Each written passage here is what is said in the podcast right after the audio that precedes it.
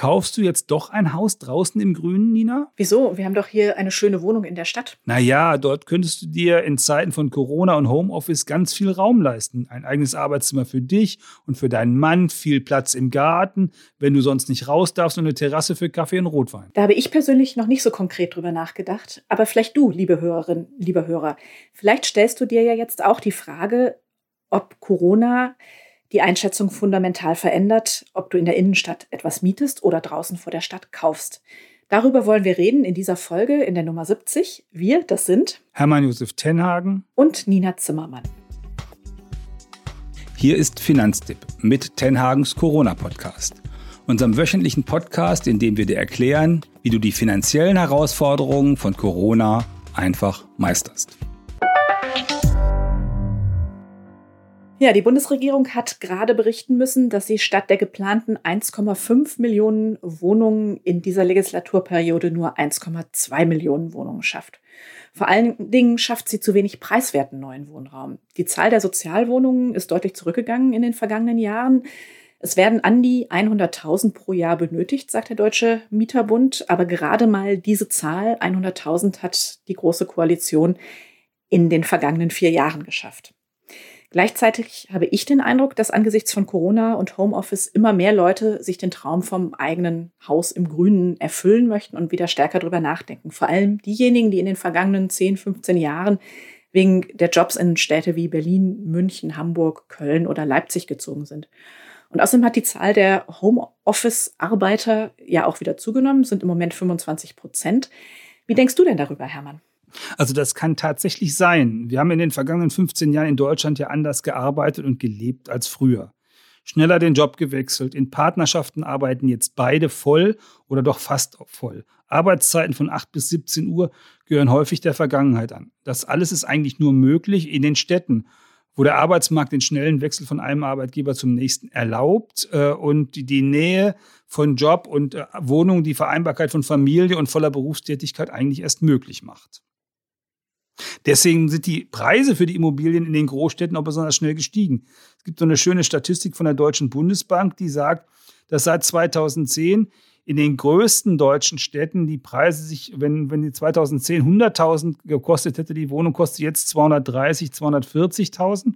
Und überhaupt in den Städten hätten sich die Preise von 100 auf 170.000 entwickelt. Also die Leute sind in die Städte gezogen und in den Städten ist es echt viel teurer geworden.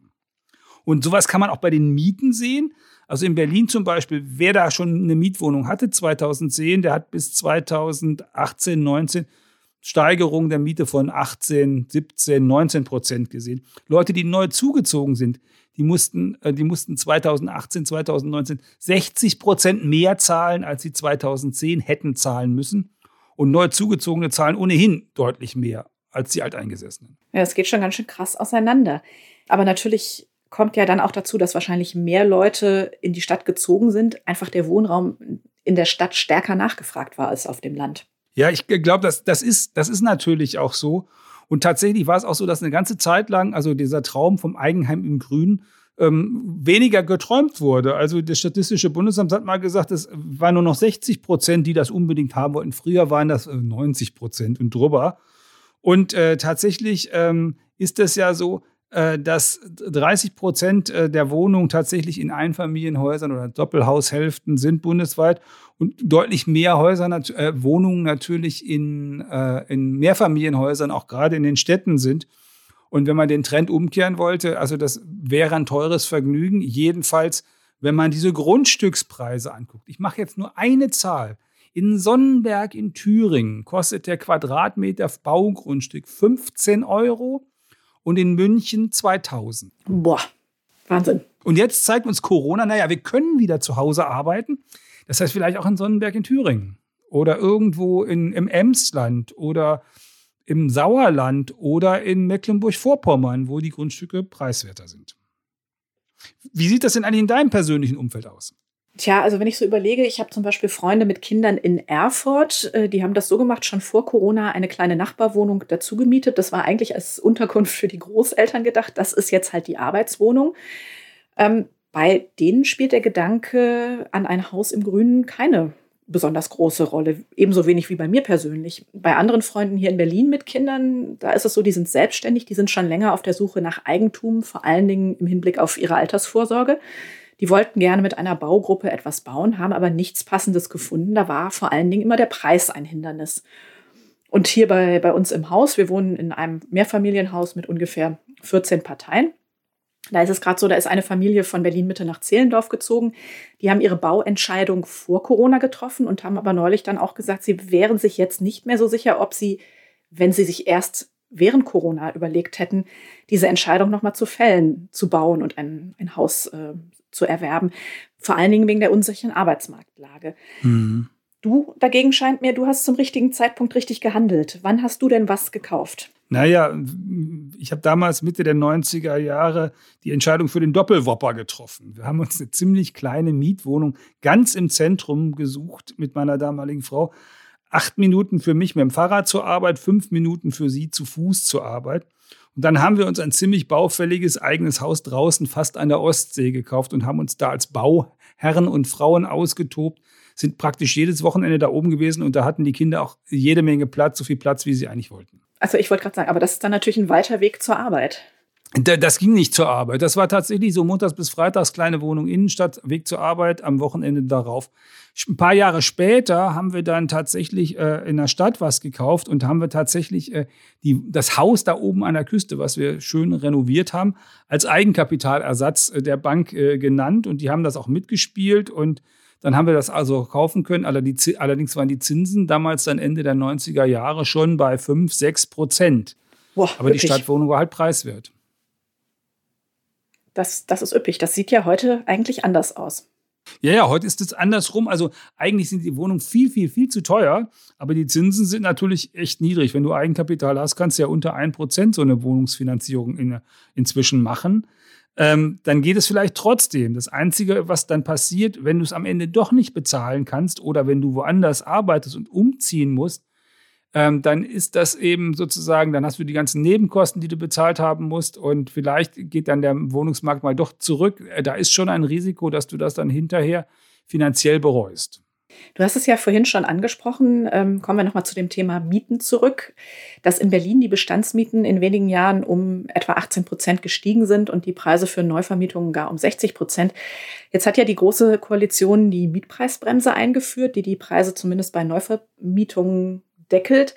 Das geht aber vielen ja gar nicht weit genug, selbst in der Koalition nicht. Die SPD wollte da mehr, um die Verdrängung aus beliebten Innenstadtlagen zu verhindern.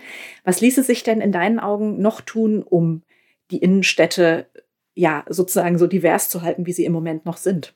Naja, in Berlin haben sie ja versucht, sozusagen mit dem Mietendeckel auf die explodierenden Mieten zu reagieren. Da wird man dann sehen im Frühjahr, ob das Bundesverfassungsgericht, da ist das anhängig, ob das das kassiert oder ob das bleiben kann. Aber der Grund ist natürlich auch nachvollziehbar. Das Pro-Kopf-Einkommen in Berlin ist immer noch 8 Prozent unter dem Bundesschnitt und die Mieten sind aber inzwischen 50 Prozent drüber. Das geht für die, vor allen Dingen für die Haushalte, die es sowieso ein bisschen knapp haben, das geht halt einfach nicht. Und dann hast du eben äh, das zusätzliche Problem, dass die ganzen Sozialwohnungen, die früher sowas abgefedert haben, die existieren nicht mehr. Die Zahl der Sozialwohnungen ist auf ein Drittel und noch weniger als da, wo sie 1990 war. Und es werden jedes Jahr weniger, weil in Deutschland so eine Sozialwohnung hat ja eine Sozialbindung. Die läuft dann 15 Jahre meistens. Und irgendwann läuft die Wohnung aus der Sozialbindung raus. Und wenn da nicht genug neue gebaut werden, dann gibt es eben deutlich weniger Sozialwohnungen. Irgendwie hat, glaube ich, Herr Scholz diese Woche gesagt, dass auf jede, also ich weiß nicht, ob er es war, aber jedenfalls auf jede Sozialwohnung kämen 20 Leute mit einem Wohnberechtigungsschein.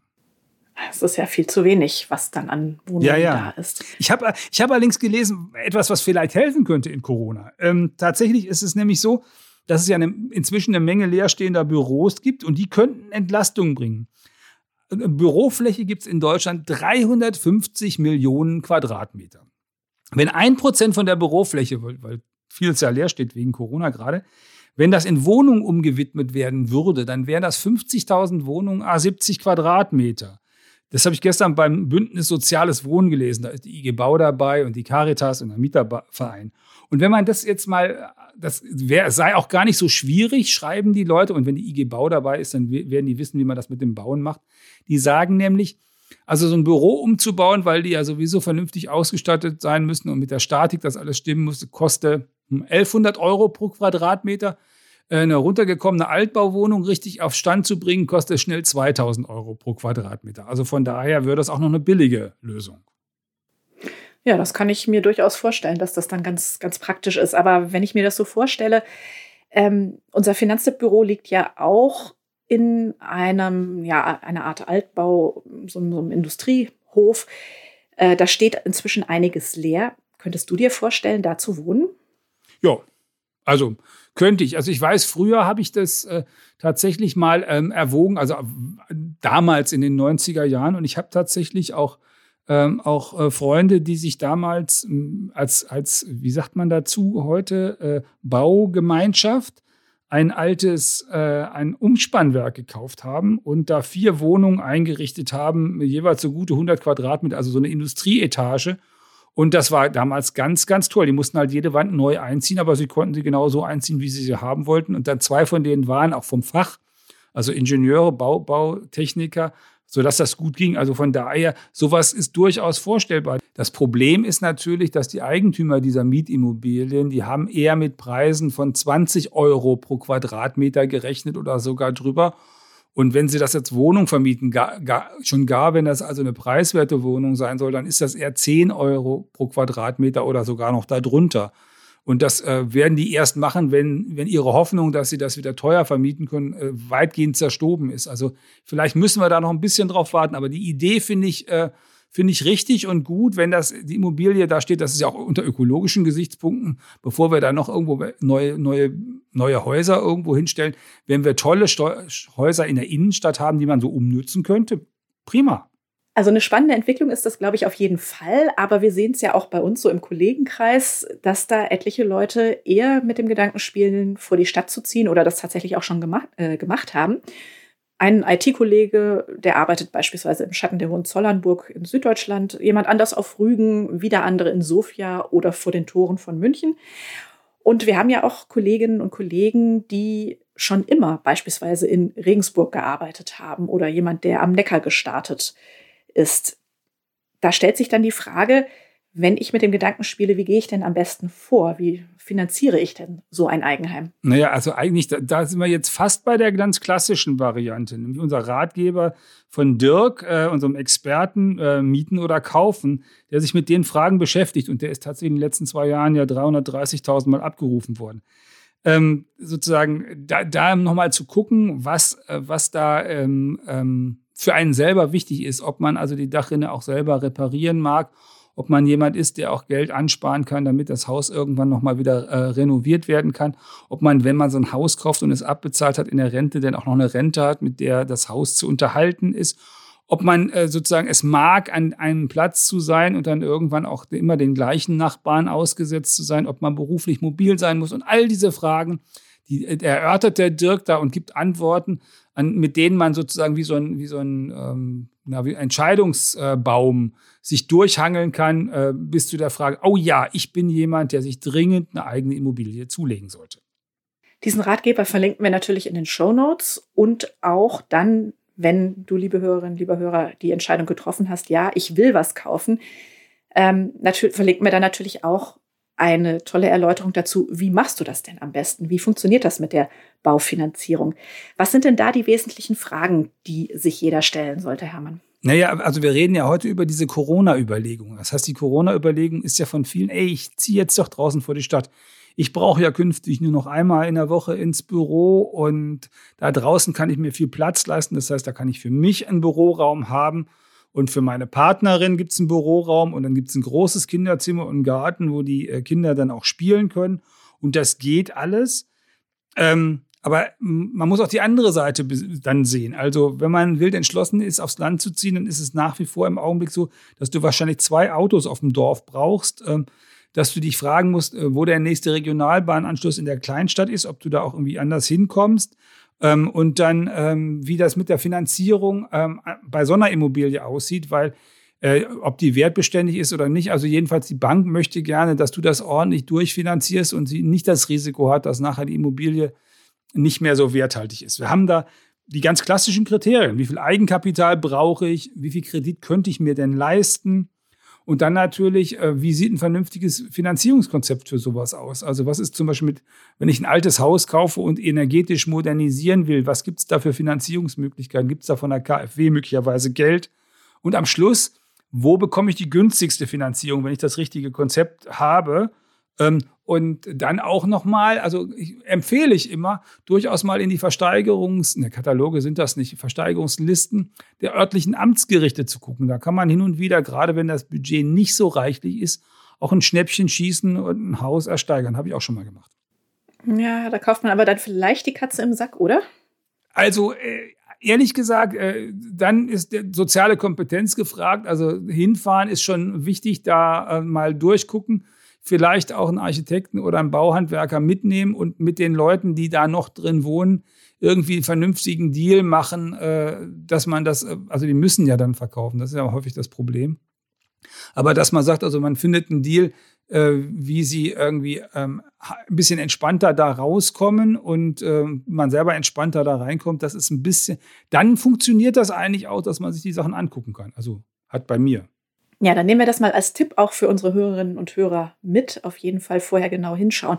Das Durchrechnen hast du gerade schon angesprochen. An der Stelle möchte ich gerne auch auf unsere Baufinanzierungsrechner auf finanztipp.de hinweisen. Die geben Antworten auf zwei zentrale Fragen der Baufinanzierung, nämlich, du hast es vorhin angesprochen, wie viel Kredit benötige ich, um eine bestimmte Immobilie zu finanzieren? Und zum anderen, wie viel kann ich mir leisten? Also wie hoch ist meine Monatsrate und wie sieht dann auch ein Tilgungsplan aus? Das verlinken wir alles in den Show Notes, den Hypothekenrechner und den Baufinanzierungsrechner. Da kannst du, liebe Hörerinnen, liebe Hörer, das dann auch nochmal in Ruhe nachlesen und ausprobieren. Gibt es denn eigentlich irgendetwas, was dir, Hermann, auf dem Land fehlen würde, wenn du nicht in der Stadt wohnen würdest? Ja, ähm, das gibt einfach, einfach schon das fast Klassische, das fehlende Glasfaserkabel. Mein Bruder, ich habe schon ein paar Mal erzählt, auf dem Bauernhof, die haben das als Bauern selber vergraben, selber mit dem Flug das Kabel verlegt, die haben jetzt Glasfasernetz. schnelles Internet. Ja, schnelles Internet, genau. Und äh, bei uns da auf dem, äh, kurz vor der Ostsee, äh, da ist das so, dass sie da vor anderthalb Jahren angefangen haben und wegen Corona alles Mögliche eingestellt haben. Und jetzt habe ich äh, sozusagen das Böckschen in der Wand stecken und das, äh, das Rohr liegt auch bis, ich weiß nicht wohin aber es ist kein Glasfaserkabel drin und im Winter kriegen sie das nicht hin, sodass ich auch in diesem Frühjahr und Sommer dort noch ohne Kabel sein werde. Und wenn ich mir vorstelle, die Nachbarn da oben, die haben Kinder, die mussten zur Schule oder die durften nicht mehr zur Schule und die sollten praktisch völlig ohne Internet da, äh, da äh, sozusagen Digitalunterricht machen. Eine Vollkatastrophe. Also mir würde ja, wenn ich nur auf dem Land leben würde, auch so ein bisschen Kultur fehlen, die Möglichkeit, schnell mal was zu essen zu holen, um nicht selber zu kochen und ja, ja auch einfach die, die, kurzen Wege zu, zum Einkaufen, ins Kino, ins Theater. Die kurzen Wege gibt es nur zum Nachbarn, um sich da das Pfund Butter zu holen. Aber das ist in der Mietwohnung in Berlin ja auch möglich, wenn man ein vernünftiges Verhältnis zum Nachbarn hat. Aber das mit den Nachbarn kann, das kann gut, total gut laufen, es kann aber auch tatsächlich schwierig sein. Ähm, und äh, dann gibt es immer noch das Risiko, jetzt habe ich das gemacht, jetzt gibt's da, äh, kann ich also auch sozusagen mit Homeoffice, könnte einen Tag die Woche schaffe ich locker. Das kriege ich auch administrativ alles geregelt. Und dann kommt dieser Arbeitgeber und will doch wieder mehr Präsenz im Büro. Ähm, und ich stelle fest, eigentlich ist das, was wir machen, wir sind am besten, wenn wir das als Teamarbeit machen. Und zwar Team physisch, persönlich an irgendeinem Platz. Und dann wird es wieder schwierig. Also, wie gesagt, es sollte alles ordentlich überlegt sein.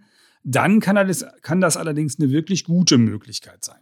Definitiv. Ja, wir haben ganz viele Themen heute angesprochen. Die passenden Ratgeber, die wir bei Finanztipp dazu haben, die stellen wir in die Shownotes. Das verlinken wir dort alles entsprechend. Ebenso die Quellen zu den genannten Zahlen, über die wir heute geredet haben. Und die Shownotes findest du, liebe Hörerinnen, liebe Hörer, auf finanztipp.de slash podcast slash Corona Podcast.